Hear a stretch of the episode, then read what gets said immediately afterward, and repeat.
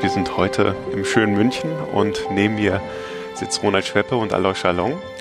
Und wir wollen zum Thema Achtsamkeit heute sprechen. Schön, dass ihr die Zeit genommen habt für dieses Gespräch. Schön, dass ich bei euch sein darf. Hallo Danke. Gerd, schön, dass du nach München gekommen bist. ja, schön, dass du da bist. Am Nikolaustag. Dankeschön. Ja, ihr wirkt schon sehr entspannt, ähm, sehr achtsam unterwegs. Kommt ihr jemals in Stress? Kommt ihr jemals in Schwitzen? Allerdings, allerdings. Wer nicht, wer nicht. Die Frage ist ja eher dann, wie man damit umgeht. Also, mhm. aber Stress hat jeder, denke ich mal. Ja. ja.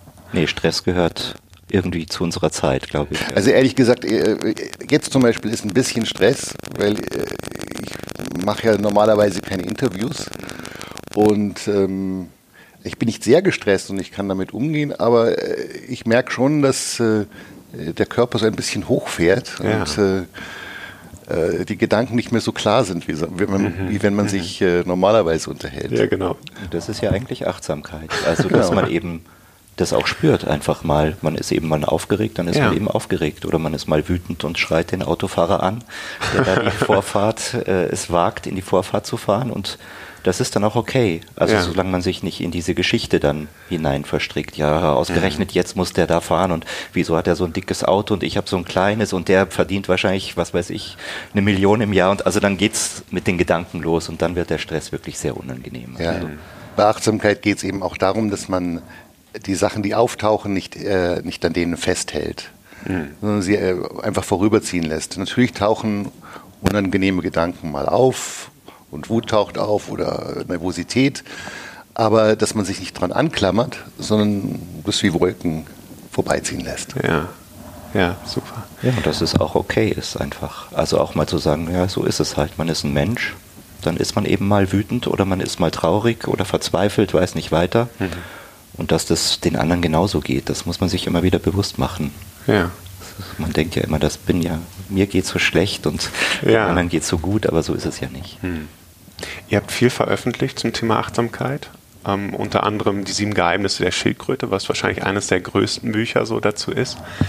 Ähm, ich war eben am Marienplatz, nochmal in der Bücherei, habe geschaut, stand da auch in, in der gut Achtsamkeit. Zu wissen, gut zu wissen, vor der Weihnachtszeit genau. ist das wichtig. genau. Und ähm, es wird und es wurde viel über Achtsamkeit geschrieben. Warum war euch dieses Buch so wichtig? Was war vielleicht auch der Auslöser dazu?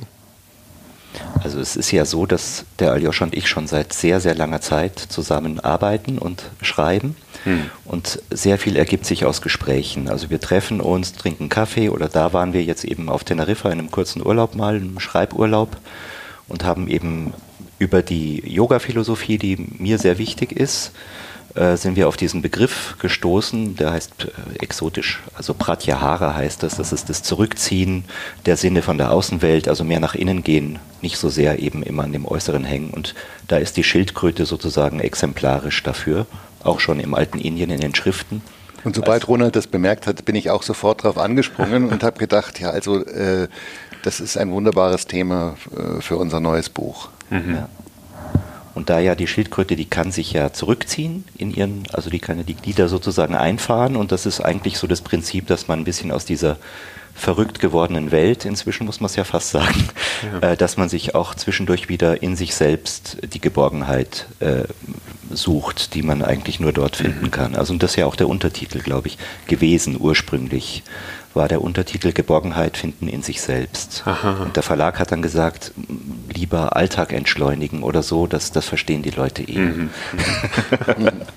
Was sind dann die sieben Geheimnisse? Worum geht's? Ja, also das Wichtigste ist mal Gelassenheit. Mhm. Ähm, dann haben wir verschiedene andere, also wie Langsamkeit, Friedfertigkeit, ähm, ja, Wandlungsfähigkeit, Wandlungsfähigkeit. Also ein bisschen Flexibilität sozusagen. Ja, ja. Und aber die wichtigsten sind ganz vorne das, das, diese Gelassenheit eben, das zur Ruhe kommen. Und das letzte, und das letzte Sammlung. Das, genau, das Gesammeltsein. Und äh, all diese Wege führen eigentlich oder sollen dazu führen, dass, dass man mehr nach innen guckt und nicht so sehr nach außen. Auf, da gibt es eben verschiedene Autobahnen sozusagen. Und wie man Richtung. auch mit dem Außen umgeht eben. Ja. ja. Du sagst schon Außen, äh, du sagst Außen, du sagst Autobahn. Ja. Es ist ähm, ich habe auch den Eindruck, dass sehr viel da draußen los ist und wir sehr viel darauf auch schauen. Mhm.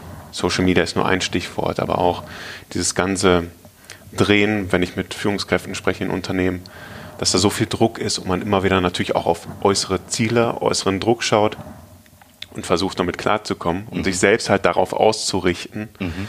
Und euer Buch ist in dem Sinne eigentlich eine Gegenbericht, äh, Gegenbewegung, wenn man so will. Ne? Mehr auf das Innere Wert zu schauen, sich zurückzuziehen ja. und von da aus dann zu agieren. Ja, kann man schon sagen. Also wir haben natürlich auch äh, einen Punkt drin, der in der jetzigen Welt eher auftaucht, also der, der Punkt ähm, Wandlungsfähigkeit. Mhm. Das sieht man ja eigentlich heute im Übermaß. Also es verändert sich dauernd alles äh, und möglichst schnell. Nur das Problem ist, diese Art Wandlungsfähigkeit ist ein bisschen problematisch. Das ist so, wie wenn man äh, im Haus bleibt und ständig umdekoriert, mhm. anstatt mal raus in den Wald zu gehen. Ja. Und wir äh, schlagen dann vor, eher in den Wald zu gehen. Sozusagen metaphorisch. Solange es den Wald noch gibt. Und ja. was bedeutet das für, für Firmen, für Unternehmen? Was ist da nicht mehr umdekorieren im Haus, sondern in den Wald gehen? Was ist der Unterschied? Äh, der, der, Unterschied ist der, dass man ähm, mal ganz aus dem Gewohnten rausgeht, nicht mhm. im Gewohnten bleibt ja. und da immer dran rumdoktert, sondern mal völlig neue Wege einschlägt. Es ist jetzt natürlich vermessen, wenn wir jetzt ähm, Leuten in der Wirtschaft große Ratschläge geben. Ja. Wir sind ja mit den Problemen nicht konfrontiert und da ähm, denkt man natürlich leicht und auch nicht zu Unrecht, ja, was wollen uns jetzt diese Leute, die doch gar nicht in der Wirtschaft sind, erzählen.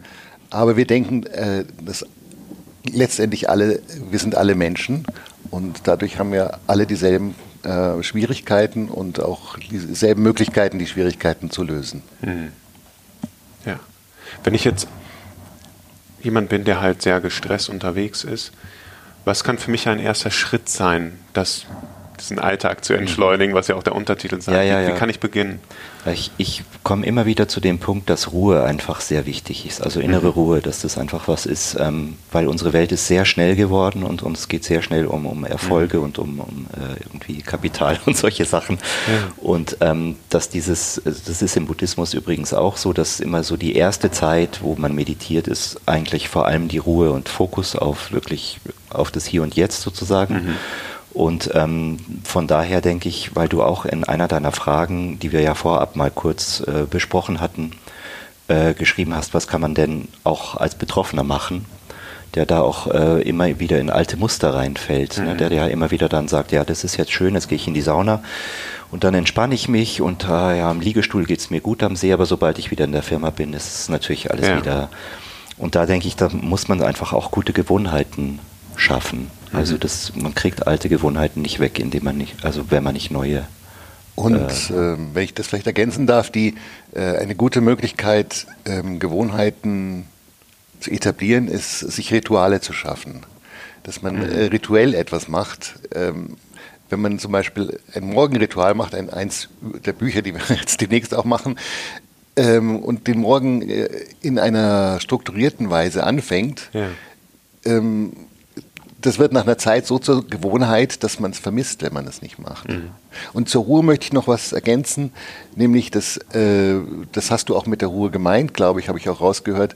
Äh, Ruhe heißt jetzt nicht die, einfach die Ohren zumachen und äh, nichts tun, sondern es geht um die Achtsamkeit auch. Mhm. Also, dass man im Moment ist, in, in dem Moment die Ruhe findet. Denn die Unruhe äh, entsteht ja eigentlich immer dann, wenn man nicht im Moment ist, sondern wenn man schon in der Zukunft ist oder wieder ja. aus der Vergangenheit was herbeiholt, was eigentlich gar nicht dazugehört. Mhm. Ja, genau. Der Affengeist. Ja, genau. Vorauseilenden Gedanken. Ja? Man ist immer ja. schon ein oder zwei oder drei Schritte weiter eigentlich und ja. denkt, ah, was mache ich danach und wo fahre ich dann noch hin und äh, was muss ich noch erledigen, während ich denke, eine einfache Strategie auch um diesem Stress ein bisschen entgegenzuwirken, ist eben diese The One Thing, also wirklich nur eine Sache machen. Mhm. Wenn ich meine E-Mails beantworte, dann beantworte ich meine E-Mails und dann denke ich vielleicht jetzt nicht dran, dass ich nachher noch zum Chef muss oder so. Ja. Und äh, wenn man das sehr konsequent macht, dann bringt das automatisch so eine Gelassenheit mit sich. Also weil einem ja auch klar wird, man kann ja nicht mehr als eine Sache gleichzeitig machen. Also ja. so viel auch gefordert wird. Man, die Sache, die man gerade tut, äh, wenn man nur die tut, äh, bekommt man, wie der Ronald schon gesagt hat, automatisch in eine gewisse Gelassenheit. Mhm. Ähm, die Unruhe ist natürlich da, sobald man etwas tut und die Gedanken schon wieder wegspringen. Und du hast vorhin Affengeist gesagt, das ist ganz lustig, weil äh, unser übernächstes Buch, das heißt Affen im Kopf und da geht es genau darum. Mhm. Ja. So mentale Strategien und eben eigentlich auch um Meditation, weil, also ich habe es bei mir gemerkt, ich habe vor vielen Jahren angefangen zu meditieren und da, damals war das noch relativ exotisch, also jetzt mhm. ist es ja inzwischen äh, in jedem, ja, sehr, sehr verbreitet. Ja. Man kennt das ja über die Achtsamkeits- äh, Trends da. Das Aerobik der 2000er. genau. und dass mir das unglaublich geholfen hat. Und ich habe ja. wirklich jetzt nicht, ich bin jetzt nicht ins Kloster gegangen und ich habe jetzt auch nicht angefangen, meinen Alltag irgendwie völlig zu verändern. Ja. Ich habe eben, weil, weil der Aljoscha gerade Morgenritual gesagt hat, mhm. in der Früh zehn Minuten mich hingesetzt, ja. meinen Atem beobachtet, Augen geschlossen und wirklich mal geguckt, was ist in mir los gerade habe dann ein bisschen Anleitung auch äh, bekommen und habe das dann vertieft. Das haben wir auch alles natürlich ganz genau in unserem Buch nochmal beschrieben, wie man sowas machen kann. Und ähm, das hat wahnsinnig viel verändert, mhm. ohne dass ich mir vorgenommen hätte, irgendwas zu verändern.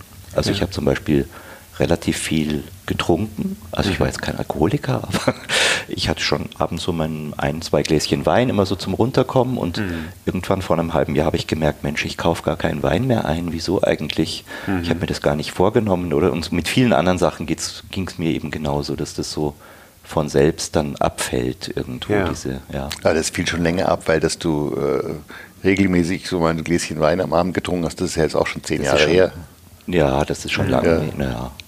Ja. Ja, aber es, es hat dann was kompensiert im Endeffekt. Also die Meditation hat das gelöst, was der Wein am Abend gemacht ich hätte. Ich denke, es ist so, auch so eine Sache mit den Ersatzbefriedigungen auch. Mhm. Ne? Also ich, ich weiß, dass wenn, wenn man gestresst nach Hause kommt, ich bin ja Musiker auch mhm. und, und spiele auch in der Kammeroper und dann ist oft nach so einem Konzert ist man eben, eben noch sehr angespannt ja. und kommt nach Hause und was macht man dann? Ja, man trinkt halt hier in Bayern ein Weißbier mhm. und einen Fernseher haben wir jetzt Gott sei Dank schon sehr lange nicht mehr, aber das passiert natürlich dann auch leicht. Dann nimmt man die Fernbedienung in die Hand oder ja. guckt halt bei YouTube, was gerade so alles an äh, Absurditäten läuft und ähm, irgendwann ist das gar nicht mehr so nötig. Also da so diese, diese Anspannung wird nicht so stark, dass man danach wirklich so ein Beta-Blocker oder, oder, ja. oder, ein Bier braucht oder sowas. Ja. Also so ging es mir jedenfalls dann. Ja. Ich möchte vielleicht noch äh, zum, zur Meditation ergänzen. Ähm, also es ist eine ganz tolle Sache, wenn man sich täglich wenigstens mal zehn Minuten hinsetzt. Mhm. Ähm, was ich mache, äh, dass ich vor allem versuche, es im Alltag zu machen. Also ich bin ein ziemlicher Bewegungstyp. Ich mache seit ich Kind bin äh, verschiedene Kampfkünste mhm. und jetzt immerhin auch noch ein paar. Und äh, allein, dass man Bewegungen bewusst macht, das ist ja auch eine Art Meditation. Also man kann auch bei ganz einfachen Bewegungen beim äh, am, am, Morgen, wenn man äh, sich wäscht und die Zähne putzt, man kann das einfach äh, bewusstlos machen sozusagen, oder man kann wirklich die Bewegungen ganz bewusst machen und das ist ja eigentlich auch Meditation. Ja, ja, vor allen Dingen das dann reinzunehmen in den Alltag. Ne? Dann, mhm, wenn ich genau. wieder am Arbeitsplatz bin, mhm. dass ich dann nicht einfach rotiere, sondern genau in dieser achtsamen Haltung bleibe. Genau, man kann sozusagen bei seiner Arbeit eigentlich äh, meditieren. Also meditieren heißt ja in der Mitte sein und äh, das läuft eigentlich wieder auf das raus, was wir vorhin gesagt haben, mhm. dass äh, man bei dem bleibt, was man tut. Man, was man ja. tut, tut man und nichts anderes. Ja, und auch die Entscheidung für das, was man tut. Ja. Ne? Also gerade an, bei der Arbeit, dass man da halt bewusst damit umgeht und nicht einfach das nächste und nächste abarbeitet und mhm. versucht, alles zu schaffen und sich damit in den Burnout ja. rennt, sondern halt innezuhalten und zu gucken, was zählt jetzt wirklich und ja. darüber Klarheit zu bekommen. Genau, das ist, äh, das ist natürlich jetzt nicht Meditation, das ist was sehr Wichtiges, ja. würde ich auch sagen, dass man natürlich, äh, man ist ja nicht, wenn man ständig im Jetzt ist, reflektiert man ja gar nicht und hat keine, äh, keine Zukunftsvision zum Beispiel. Also man kann ja nicht dem, gleichzeitig im Jetzt sein und eine Zukunftsvision haben. Also ja. das sind zwei unterschiedliche Dinge und beide sind natürlich wichtig. Ja dieses Innehalten und dann zu sagen, ja, okay, und jetzt genau. nutze ich die Zeit, um zu reflektieren. Aber genau, also halt auch dann, wenn man die Ruhe im Geist hat, ist natürlich auch die, äh, die Vision für die Zukunft klarer. Also es ja. ist natürlich so, wenn der Geist vernebelt ist sozusagen, dann kann man natürlich nicht weit sehen. Wohingegen, wenn der Geist klar ist, dann kann man weit sehen. Ja. Ja, das ist wie bei, bei einer Flüssigkeit im Glas. Ne? Wenn die immer in Bewegung ist, dann ja. bleibt es trüber und die Meditation hilft, dass es absinken kann. Ja. Mhm. Ich muss jetzt allerdings äh, vielleicht fairerweise dazu sagen, wir beschäftigen uns schon sehr lange mit, mit diesen Themen und ich könnte mir vorstellen, jemand, der jetzt wirklich akut im Stress ist und, mhm. und äh, kurz vorm Burnout steht, dass dem damit nicht geholfen ist, dass er jetzt im Alltag meditieren soll beim äh, E-Mails lesen, sondern dass der wirklich äh, das erstmal etablieren muss, äh, ja. das erstmal lernen muss in, in einer Zeit für sich, die er sich wirklich für sich nimmt wie jetzt zum Beispiel in so einem Morgenritual und wenn es ganz schlimm ist, sich auch mal Hilfe zu holen in, in so einem Achtsamkeitskurs Absolut, oder so. Ich habe ja so eine MBSR-Ausbildung gemacht und habe schon gesehen, das ist sehr effektiv, wenn man das einmal wirklich lernt, ja. wie man das. Und unsere Bücher dienen ja vor allem auch dazu, äh, diese Klarheit mal zu bekommen. Also, mhm. Also dass man mal sieht, okay, in die Richtung will ich mehr machen und in die Richtung vielleicht ein bisschen weniger und sich klar zu werden eigentlich in, in, in welche ja. Richtung das es gibt ja verschiedene äh, Wege auch, sich klar zu werden, also oder verschiedene Stufen besser gesagt. Also wie der Ronald ganz richtig gesagt hat, es ist schon gut, wenn man das wirklich lernt und auch ähm, zum Beispiel Meditation konkret übt, dass man sich zehn Minuten mal am Anfang hinsetzt und die Ruhe findet mhm. und äh, sich erstmal auch Gedanken macht, was man, was man will. Das ist, die Gedanken sind natürlich was Mentales, das ist dann nicht meditativ, sondern aber das ist, das ist ja auch ein Teil des Geistes, der sehr wichtig ist, dass man ja. vorausschauen kann und dass man mal Entscheidungen trifft und äh, dann entsprechend übt. Ja. Es gibt ähm, eine Stelle in eurem Buch, ähm, und die bezieht sich genau darauf, dass es eigentlich ähm, für viele, glaube ich, schwer ist, diesen, diesen Schritt überhaupt zu tun, mal sich hinzusetzen und nichts zu tun, weil man schnell, schnell laufen wieder die Gedanken, ich muss was machen, ich muss was, mhm. muss was leisten. Und es gibt ja diese Stelle in eurem Buch, wo ihr sagt, ähm, nichts zu tun und sich dabei pudelwohl zu fühlen, kann eigentlich nur der, der seinen Selbstwert nicht aus Anerkennung und Leistung bezieht, sondern einfach aus seinem Sein. Mhm. Und ähm, da sind wir ein bisschen tiefer psychologisch eigentlich bei diesem Thema, dass, dass unsere Gesellschaft halt darauf ausgerichtet ist, wer leistet, ist was wert. Richtig, ja, klar. Und das, das äh, prägt einen natürlich auch sehr stark, wenn man das als Kind schon zu hören bekommt ja. von seinen Eltern. Du, wenn nichts, äh, keine vernünftigen Noten nach Hause bringst, dann wird aus dir sowieso nichts und so. Mhm. Und ich glaube, da braucht es eben auch ein bisschen Zeit, um diesen Selbstwert zu entdecken überhaupt mal der ja. unabhängig ist von der äußeren Leistung oder vom Aussehen oder von was auch immer, dem Auto, das man fährt oder so. Und ähm, da komme ich immer wieder zurück auf diesen Punkt, man muss sich Zeit für sich selber nehmen. Ja. Also wie die Schildkröte halt das auch macht. Ja. ja, ja. Und dieses Nichtstun ist nämlich gar nicht so einfach. Wir haben das ja in dem Buch beschrieben. Denn da soll man ja eben auch sein Handy ausschalten, das Radio ausschalten, keine Bücher in die Hand nehmen und äh, mhm. wirklich einfach sich mal aufs Sofa setzen oder legen und äh, zehn Minuten sich den Timer stellen und jetzt mache ich mal nichts. Also ist auch ja. so eine Übung eigentlich. Mhm. Das ist eine sehr gute Übung, ja. Die fällt natürlich leichter, wenn man ein bisschen Erfahrung mit Achtsamkeit hat. Dann, dann weiß man ja, was, was dieses Nichtstun eben nicht ist also, oder idealerweise nicht ist, nämlich dass man anfängt zu grübeln, sich Sorgen zu machen oder über den nächsten Zahnarzttermin nachzudenken oder was ja, auch genau. immer sondern vielleicht mal seinen Atem beobachtet oder irgendwie mal hört, was für Geräusche sind um mich rum und also in, die, in diesen Augenblick eintaucht. Was ich auch ganz gut finde, ähm, ist der Satz der Freude folgen. Mhm. Also ähm, wenn man sich hinsetzt, ist es vielleicht erstmal anstrengend zu meditieren oder wenn man bestimmte Aufgaben macht, ist es anstrengend. Wenn man aber mal schaut, was daran könnte mir Spaß machen, wo macht's mir, wo, wo fühlt sich's gut an? Ja. Äh, ich denke, das ist ein, ein, guter Leitfaden, ein guter Lehrer, ähm, dass man der Freude folgt. Mhm. Ja, absolut. Und äh, für die, die wirklich hart damit sich ähm, kämpfen und sagen, nein, ich, ich muss ja was, muss ja was leisten, da vielleicht auch in die Richtung zu gehen, ähm, zu sagen, hey, du kennst vielleicht die Fabel von der Gans und den goldenen Eiern. Mhm. Und wenn du dich nicht um die Gans kümmerst, kriegst du nicht die goldenen Eier. Mhm. Und ähm, also du musst dich schon auch ja. für deinen Arbeitgeber quasi alleine ja. um dich selbst kümmern. Also mach was, Folge der Freude, wo du dann ja ähm, dich selbst gut erholen kannst. Genau, aber die Freude ist ja nicht nur, nicht nur irgendwie, ähm, dass man, ist, ich, ich, sehe das gar nicht getrennt von der Arbeit, auch wenn man äh, Anforderungen, hohe Anforderungen hat und äh, viel verlangt wird und man muss bestimmte Sachen erledigen. Hm. Ähm, auch da kann man schon der Freude folgen, erstens. Und zweitens ja. kann man im Moment bleiben. Und es ist vor allem so, dass sich das der, äh, dem Job nicht widerspricht. Denn man ist ja viel effektiver, wenn man, äh, wenn man in sich gut, wenn der Geist klar ist, wenn man eine Sache macht, ja. dann ist man effektiv. Wenn man versucht, drei Sachen zu machen, ist man keiner der drei effektiv. Genau. Ja. Genau. Und ich denke auch, dass man natürlich nie wirklich eine vernünftige Leistung bringt, wenn man mal jetzt auf dieser Stufe bleibt, ja, ja. wenn man nicht eine Begeisterung auch hat oder ja. eine Freude an dem. Also da sind dann andere besser. Die machen das halt gerne und dann machen sie es halt besser. Also es ist in der Musik auch so. Das ist, manche spielen halt einfach wahnsinnig gern Geige und dann spielen sie auch üben sie auch mehr und dann spielen sie auch besser, als, als wenn man sich jetzt dazu zwingen muss oder so. Also das Kampfkunst ist genauso. Ja, ja, klar. klar. Und dann, dann sind wir ja auch bei dieser Win-Win-Situation, die ja auch in, im Covey-Buch steht. Mhm. Ich habe da natürlich auch jetzt, wir haben das früher auch gelesen, das ist natürlich auch toll. Das ist ein Klassiker. Ja, und da sind natürlich ein paar Punkte, die sich tatsächlich auch, also gerade mit Sägeschärfen, das, darauf mhm. legen wir ja sehr großen Wert. Also wir sägen, äh, wir sägen nicht, sondern wir schärfen. und äh, das, diese Win-Win müsste man halt unter Umständen dann vielleicht auch mal kommunizieren. Also dass man dann auch seinem Arbeitgeber sagt, du, ich habe meine Grenzen ja. Ich kann das und das und ich mache so gut ich kann und besser als gut geht es eben nicht. Also äh, oder wie, wie sagst du das immer?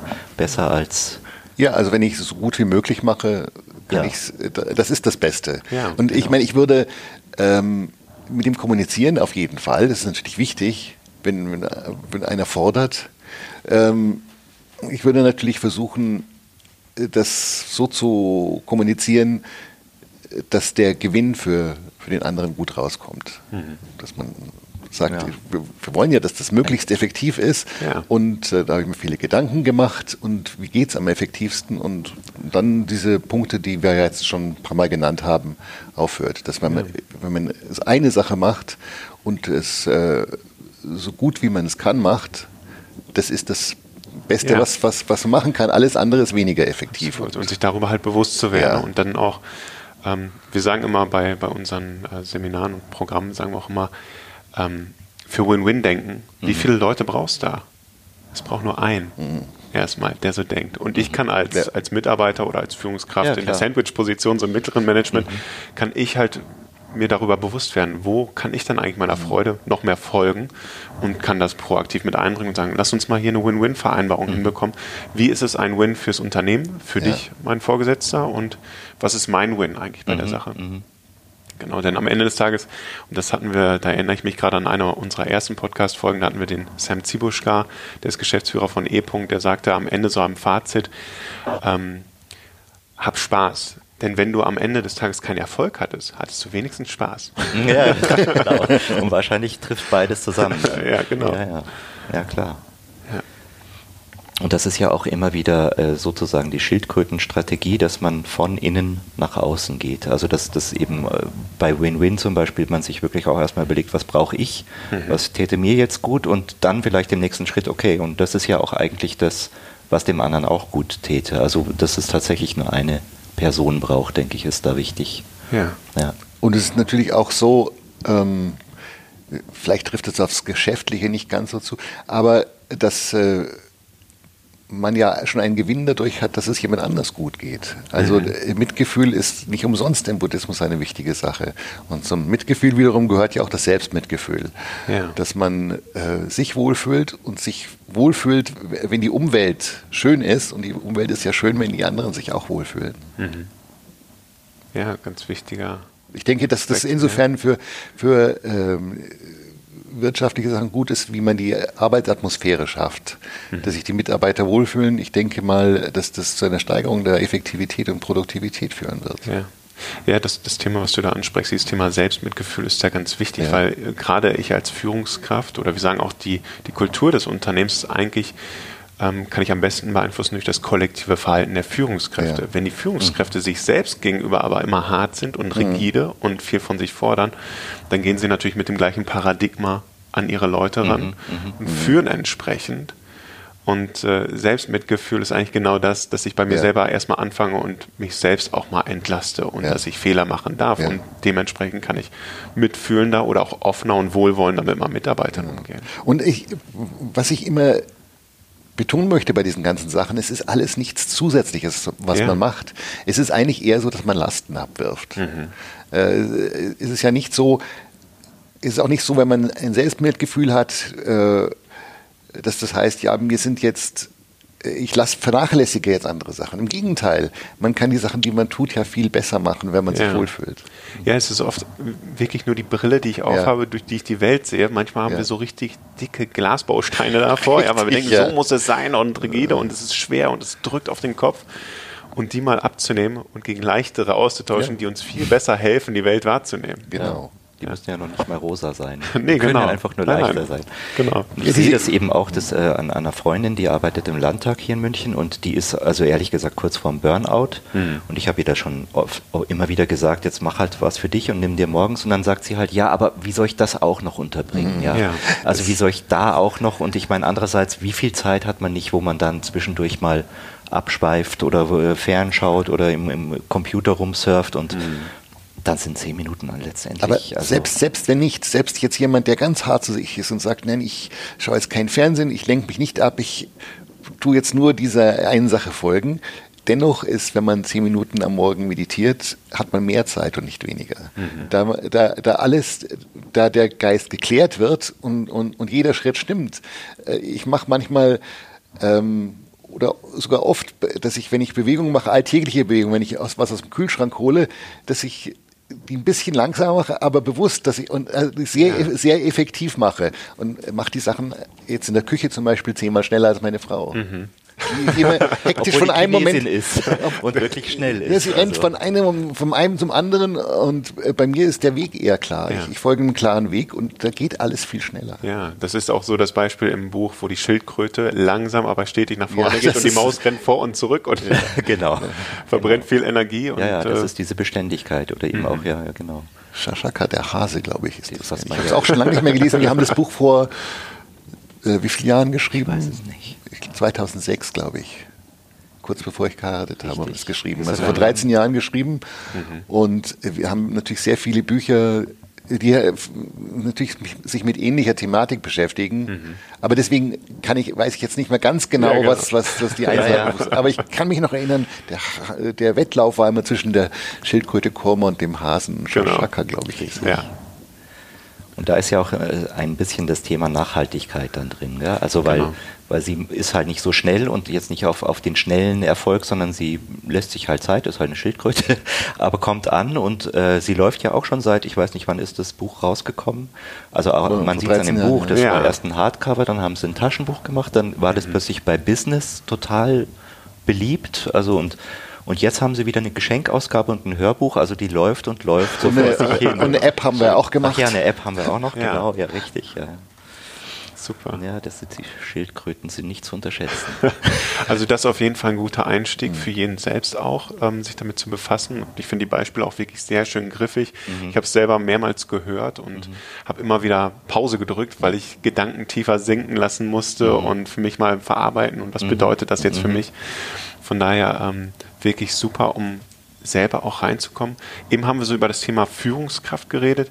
Jetzt vielleicht einfach für jeden, was, wenn ich mich damit beschäftige und ich merke, es tut mir gut, wir werden ja von unserem Umfeld beeinflusst und wir beeinflussen unser Umfeld. Wie kann ich vielleicht mein, Ein mein, mein Umfeld positiv damit beeinflussen, damit es mich selbst wiederum auch bestärkt, das weiter Also ich mit denke, dieser man- hohen Gelassenheit. Ich denke, man kann sein Umfeld immer am allerbesten beeinflussen.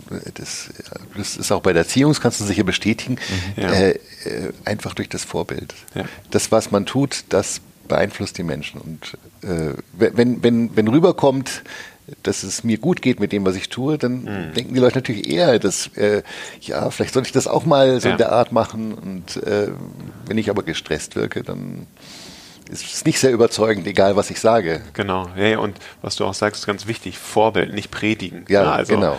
Ich muss, Und das ist das ein bisschen äh, schade mit unseren Büchern. Äh, man, man muss ja predigen. Also wir, wir können jetzt in dem Buch selber können wir nur nicht die Gelassenheit nur nur sehr begrenzt zeigen in, in Worten. Äh, da, und da kommt natürlich manchmal kommt es ein bisschen als Predigen rüber. Das äh, kann ich schon verstehen, auch wenn Leute äh, so ein Buch lesen und das kritisieren, dass sie ja so Predigten eigentlich gar nicht hören wollen. Kann ich gut verstehen, aber man kann es halt äh, schriftlich nicht anders machen. ne, genau, und das ist ja auch in, in beispielhafter Form Ja, dann dargelegt, genau. genau. an Beispielen festgemacht, von daher. Und überwiegend ist ja die Reaktion sehr positiv. Ja. Also es ist ab und zu kommt dann mal jemand und, und Sehr wie es selten, halt ja. bei Amazon äh, Ja, so ist, aber ich denke schon, dass auch äh, wichtig ist, sich damit zu beschäftigen und jeder findet so seins und es gibt viele Kapitel und manche können vielleicht jetzt gerade im Moment nicht weiterhelfen mhm. und dann findet man aber doch irgendwo äh, das, was man jetzt gerade braucht. Das, das ist dann meistens schon so. Und im Endeffekt, glaube ich, muss man eigentlich erstmal sich selber retten. Mhm. Also bevor man andere aus dem Wasser zieht, muss man erstmal selber auf dem Boot genau. sitzen. Genau. Und, und ich denke, das Umfeld, das verändert sich so geradezu auf magische Weise, mhm. wenn man sich selber verändert. Das ist ja auch was, was Buddha gesagt hat, dass ja der Geist sozusagen, die Projektionen sind ja alle so, so geistgemacht sozusagen. Also mhm. wenn ich innerlich ruhig werde, dann erscheint mir plötzlich die Welt um mich herum auch ruhiger. Ja. ja. Genau, das wollte ich vorhin auch äh, noch sagen. Wenn man sagt, die Welt ist so, so hektisch und es geht so furchtbar zu, eigentlich ist das ja das, was man wahrnimmt. Ja. Also die Welt verändert sich eben mit dem, wie es in einem selbst zugeht. Mhm. Die Welt gibt es eigentlich gar nicht. also nicht getrennt von dem, weil es gibt ja, ja dann oft dieses, ja, meditieren und womöglich jetzt nach Indien und was weiß ich, also wie das ja früher so, das, ah, dafür habe ich keine Zeit, ich muss ja in der Welt funktionieren und, und ja. irgendwie so weltfremd und Weltflucht und was da alles kommt, aber mhm. letztendlich ähm, gibt es diese zwei Bereiche nicht wirklich, das, das fließt ineinander und, und wenn ich mich verändere, verändert sich alles und ähm, ja. von daher kann man gar nicht von Weltflucht mhm. sprechen, also ich merke es auch mit meinen Kindern, dass ich bin jetzt mehr für die da als vor zehn Jahren zum Beispiel und mhm. verbringe mehr Zeit und, und, versuche auch ihnen so Werte mitzugeben. Und die sind zum Teil ganz erstaunlich. Mhm. Also die, die machen ganz erstaunliche Sachen dann auch. Mhm. Ja, Schön. Ja, ähm, du sprichst deine Kinder an. Ich sehe es auch mit, mit Studierenden oder mhm. mit, mit Jugendlichen, die sehr ähm, ich habe letztens noch ein, ein Seminar gehalten und dann habe ich auch so ein bisschen abgefragt, na, wo seht ihr euch denn selber? Wohin geht es so für mhm. euch? Und die, wenn man es mal kontrastieren möchte, das eine ist wirklich so in, in diese Instagram-Welt oder mhm. die, diese Influencer-Welt. Mhm. Ich möchte da echt was leisten. Ich möchte den Leuten, ich habe einen riesen Purpose, ich möchte was, was geben und ich möchte es über diese Medien und so weiter mhm. rausrufen ähm, und da jemand sein. Und andere, die wiederum davon anscheinend völlig überwältigt sind von dieser äußeren und ansprüchlichen mhm. Welt und mhm. jeder muss super sein und du musst viel leisten, die dann aber wiederum für sich auch irgendwie sich so abkapseln und sagen, nee, ich will einfach nur einen Job von 9 to 5 mhm. und ähm, okay, Geld verdienen und dann halt viel Zeit mit meiner Familie haben, was völlig okay ist. Aber ich habe so mhm. den Eindruck, dass dieser äußere Anspruch entweder das fördert, dass man ne, da in ja, diese ja. Spitze dringen will oder halt so ins Mittelmaß mhm. und ähm, dass man für sich von innen heraus gar nicht so sein Level findet ne? oder sich selbst damit gar nicht so richtig findet. Mhm. Der eine, weil er, weil er denkt, ich muss ja, in die ja, Richtung und der andere so denkt, nee, da möchte ich gar nicht mitmachen und ich halte da sogar noch gegen und ich, mhm. ich, ja, ähm, ich, ich stelle mich da selber mal so ein bisschen lieber, abseits, genau. ich mache lieber Hartz IV oder so. also das, was ich vorhin, äh, was ich ein paar Mal schon gesagt habe, äh, ich denke, was wichtig ist, ist eben die Klarheit im Geist. Das mhm. ist das, das dass man klar ist, dass das Herz leicht ist, der Geist klar, dann, dann erübrigen sich diese Schwierigkeiten. Mhm. Weil dann ist eben klar, wo, wo man hingehen will, was ja. man wirklich will.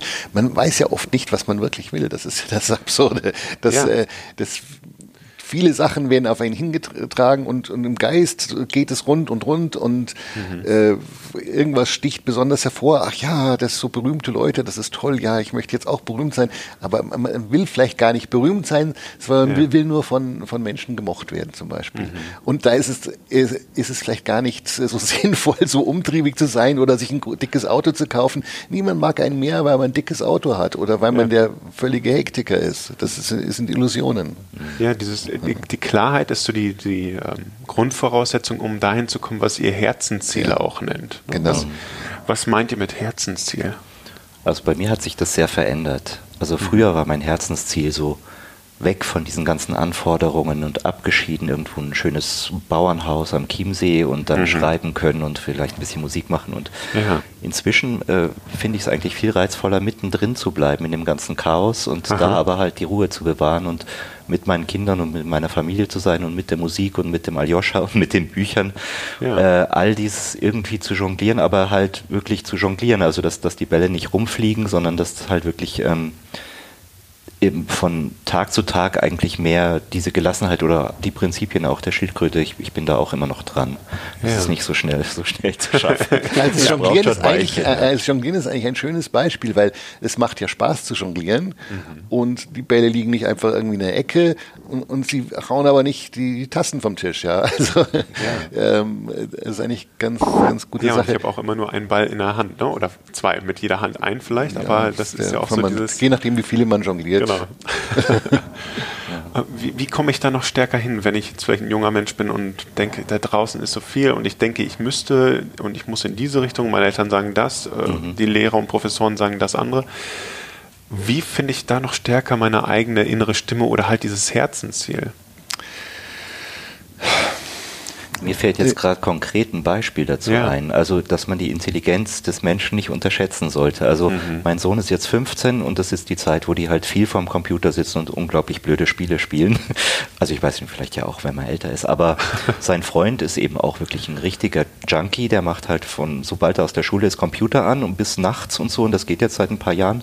Mhm. Und jetzt reicht's ihm. Jetzt hat er plötzlich gemerkt, irgendwie, das ist es nicht. Das, da kommt ja nichts dabei. Irgendwie, das, das befriedigt ihn nicht wirklich. Ja. Jetzt hat er sich Zeichenstifte Stifte gekauft und fängt an, wieder so, so Comic-ähnliche Sachen, oh. aber wirklich auf hohem mhm. Niveau zu zeichnen und, und hat sich völlig verändert und die Eltern haben schon gesagt, oh Gott, was soll aus unserem Kind werden? also, also ich glaube, so, so ein bisschen äh, kann man darauf vertrauen, dass die Menschen auch immer wieder danach suchen werden, was, was mhm. sie wirklich brauchen. Und, und dass man sie dabei ein bisschen unterstützt. Ja, also, genau. dass man, äh, aber letztendlich läuft das alles doch auf Achtsamkeit raus, indem man merkt, wenn man wirklich merkt, was in einem vorgeht, mhm. dann findet man natürlich einfach seinen Weg. Wenn man es aber gar nicht merkt, dann wird man von den Wellen hin und her geworfen und ja. man weiß gar nicht, wo man ist, wo man hin will, wo es hingeht. Ja, dem halt so ein bisschen nachzuspüren. Durch die Achtsamkeit kriegt die Ruhe und ein bisschen mehr Klarheit mhm. rein und dann nicht nur diesen Affengeist, den, den ja. Stimmen, die ich da dauernd im Kopf habe, zuzuhören, sondern ein bisschen tiefer zu gehen. Ne? Und ähm, mir fällt gerade ein, Steven Spielberg hat irgendwie bei irgendeiner Rede auch mal gesagt, ähm, hör immer auf diese kleine, sanfte Stimme. Mhm. Wenn du der folgst, ich glaube, das war so ein Rat an seine Kinder, wenn du der folgst, dann ist es das Richtige. Ja. Ne? Und das ist dann eher so die Herzenstimme, wo will ich denn eigentlich? Richtig, und da, aber und dazu ist eben, äh, sind wir wieder, es, es trifft sich alles wieder, dass ja. die Meditation oder eine gewisse Ruhe wichtig ist. Äh, wenn es zu laut ist, hört man keine leise Stimme. Mhm. Mhm. Also man muss ein bisschen Ruhe haben, um die leise Stimme, ja. die einem genau sagt, wo es hingeht zu hören. Sehr gut. Okay, vielleicht abschließend noch ein, ein Wunsch, eine Idee, ein Tipp an die, an die Führungskräfte da draußen? Also da hat der Aljoscha ja schon gesagt, dass es uns natürlich relativ schwer fällt, uns in eine Führungskraft hinein zu versetzen, ja. Weil eine Familie organisieren und so, das ist eine viel, viel einfachere Geschichte. Aber dass wir auch alle Menschen sind und daher. Ja, genau. Aber was ich schon dann auch nochmal wichtig fand, was ja auch ein Titel von einem der Bücher ist, dieses Füttere den weißen Wolf. Also, dass du immer die Ausrichtung hast, ja. aufs Positive, aufs achtsam mitfühlende Verbundenheit und nicht auf Egoismus und äh, ja, jetzt die Konkurrenz möglichst wegdrücken und was weiß ich. Also es ist so, dass man irgendwo die Ausrichtung ins, ins Licht, Licht hat sozusagen, mhm. ja. Das ich will, wenn ich ganz kurz jemandem was sagen müsste und dürfte nur einen Satz, würde ich sagen, äh, folge deinen Werten. Alles andere ist Quatsch. Super. Schöne Abschlussworte. Vielen, vielen Dank für eure Zeit, dass Dankeschön. wir da in das Thema eintauchen durften Gerne. heute. Ich wünsche euch viel Erfolg weiter mit eurem Buchprojekt. Danke, danke. Alles Gute. Danke, dass du da warst.